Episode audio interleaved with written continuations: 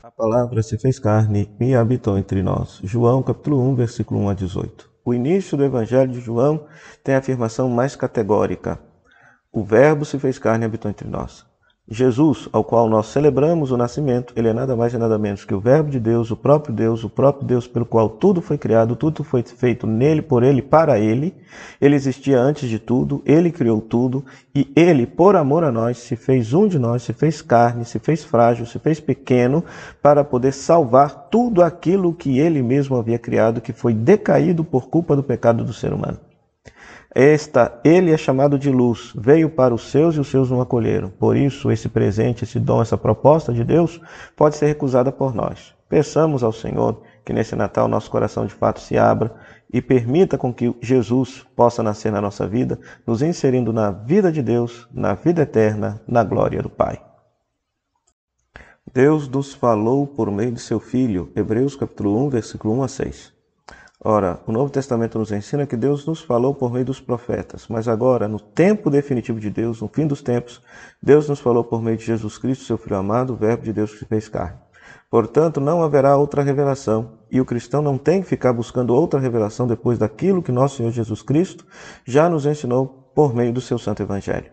Jesus é a palavra definitiva, cabal e última de Deus para a humanidade, tendo em vista a sua salvação.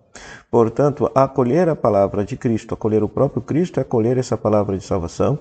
Rejeitar o próprio Cristo é rejeitar esta palavra de salvação que Deus nos oferece para nos tornar santos, seus filhos adotivos e caminhar rumo à vida eterna. Que nosso coração nesse tempo do Natal esteja completamente aberto para acolher, converter-se a Jesus e vivendo nele, por ele, com ele, chegar à glória do céu. Todos os confins da terra hão de ver a salvação que vem do nosso Deus. Isaías capítulo 52, versículos 7 a 10. O profeta canta como são belos os pés do mensageiro que anuncia a salvação, e todo mundo há de ver a salvação de Deus. Ora, talvez o profeta Isaías nem imaginasse que pelo mistério da encarnação, de fato, essa realidade acontece.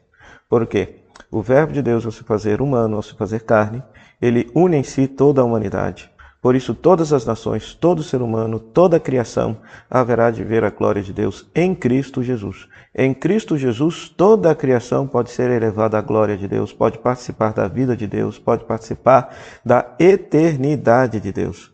Então, isso é muito lindo. Essa é a salvação. Se a criação e o ser humano estavam destinados ao desaparecimento por causa do pecado, pela misericórdia de Deus em Cristo Jesus encarnado, toda a criação agora pode ter a esperança de viver eternamente em Deus. Os pastores encontraram Maria e José e o recém-nascido, Lucas capítulo 2, versículo 15 a 20. É belíssimo essa cena porque os pastores encontram um sinal, um menino recém-nascido. E este é o sinal extraordinário de Deus, a simplicidade, a humildade, a singeleza e a pequenez. Nós ainda imaginamos Deus todo-poderoso, Deus no extraordinário, Deus nas coisas mais extravagantes. E Deus vem ao mundo de uma maneira tão discreta, tão singela, que o mundo não percebeu. E assim continua sendo a presença de Deus em nossa vida. Então nós precisamos aprender, pelo mistério da encarnação, a enxergar a presença de Deus nas coisas simples, pequenas e humildes. Pois Deus sempre se manifestou dessa forma, continua a se manifestar desta forma e ainda se manifestará desta forma na simplicidade, humildade e pequenez. Peçamos neste Natal a graça de abrir os nossos olhos para essa presença simples, humilde de Deus em nossa história. Ele nos salvou por sua misericórdia. Tito, capítulo 3, versículo 4 a 7. Aqui nós temos a mais, uma, a, o centro da teologia paulina. Deus nos salvou não por causa dos nossos atos de justiça, mas por sua misericórdia. O mistério da encarnação é a atitude de misericórdia de Deus para conosco. Se Deus nos criou de uma forma maravilhosa, Deus nos salvou de uma forma mais maravilhosa ainda, se fazendo um de nós. Se o ser humano por si só queria chegar até Deus, queria ser Deus, e esse foi o seu pecado, agora Deus se faz humano para que todos nós, humanos, unidos a Cristo, humano e divino, possamos chegar até Deus, unir-nos até Deus e viver a vida eterna. Tudo isso é obra de misericórdia da parte de Deus e não resultado dos nossos méritos, de nossa bondade, de nossa justiça, mas pura bondade e gratuidade da parte de Deus. Demos graças a Deus por isso. Eis que está chegando o teu Salvador. Isaías capítulo 62, versículo 11 e 12. Aqui nesse contexto, o profeta anuncia a proximidade da salvação por meio do Messias, que eles esperavam ansiosamente que chegasse. Para nós cristãos, o Messias já veio. Então, por isso, essa palavra ela é muito mais atualizada no nosso contexto. Nós podemos nos considerar povo santo, povo resgatado do Senhor, cidade não abandonada, um povo desejado por Deus, porque o próprio Deus se dignou se fazer um de nós, para de desde dentro de nossa vida nos salvar e nos resgatar, nos trazer a vida eterna, nos trazer a vida de Deus, santificar a nossa vida, salvar a nossa carne e o mundo decaído pelo pecado. Demos glórias a Deus pelo mistério da encarnação, pois por esse mistério céu e terra se uniram, se tornaram um ambiente sagrado, onde no qual Deus se manifesta e nos salva. Hoje nasceu para vós um Salvador. Lucas capítulo 2, versículo 1 a 14.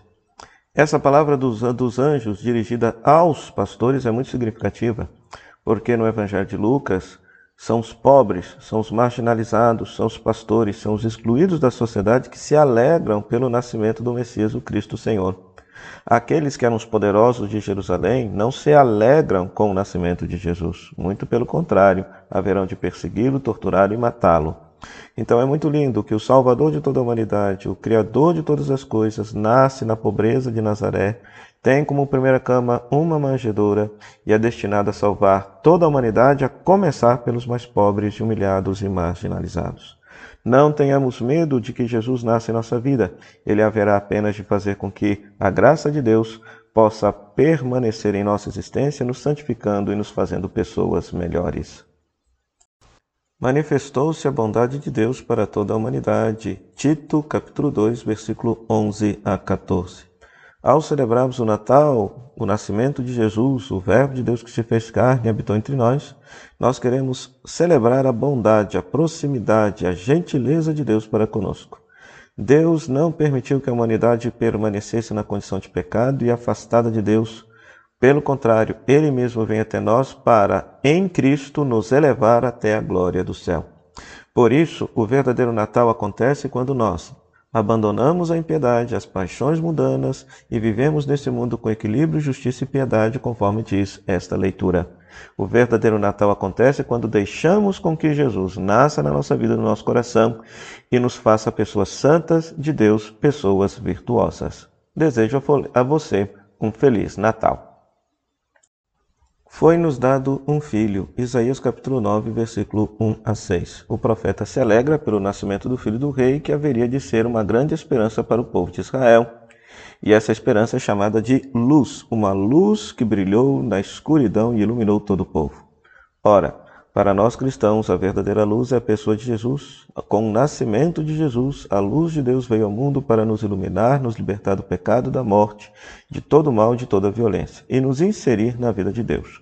Mais que isso, o próprio Filho de Deus, sendo Deus, Verbo de Deus que se fez carne, assumindo nossa condição humana, nossa fraqueza, faz com que nós possamos, unidos a Ele, nos elevar até a glória do céu, até a glória da Santíssima Trindade. Deus se fez humano para que nós humanos nos tornássemos divinos e pudéssemos participar da própria vida eterna de Deus. Demos graças a Deus por isso. A genealogia do Evangelho de Mateus é uma verdadeira catequese, teologia pura. Mateus apresenta a história de Israel dividida em três partes, de Abraão até Davi, de Davi até o exílio da Babilônia e do exílio da Babilônia até Cristo.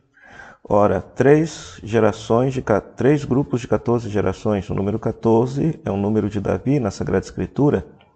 E, para completar, se precisa da quarta geração, que aí se torna o um número perfeito.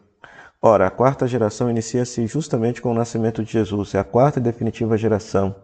Todos aqueles que seguem, que são discípulos de Jesus, fazem parte agora do povo de Deus e inicia-se com ele a verdadeira e definitiva história de salvação de Deus com toda a humanidade.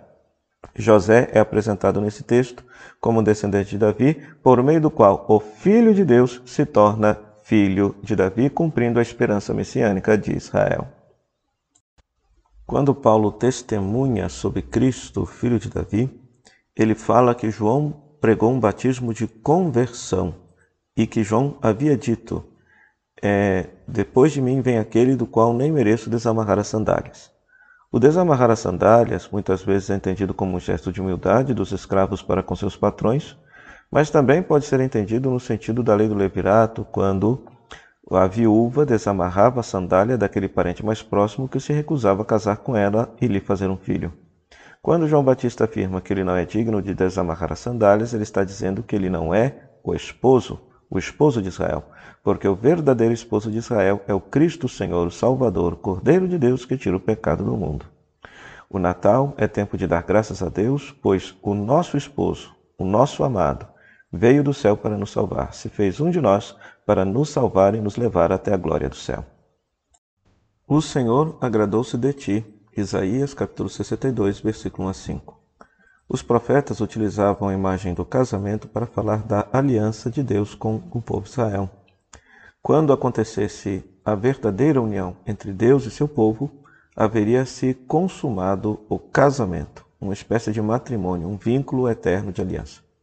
Ora, no Natal, ao celebrarmos o mistério da encarnação, o Verbo de Deus que se fez carne, nós estamos celebrando esta aliança perpétua, a união perfeita entre Deus e a criação, entre o céu e a terra, acontecido na pessoa de Jesus Cristo.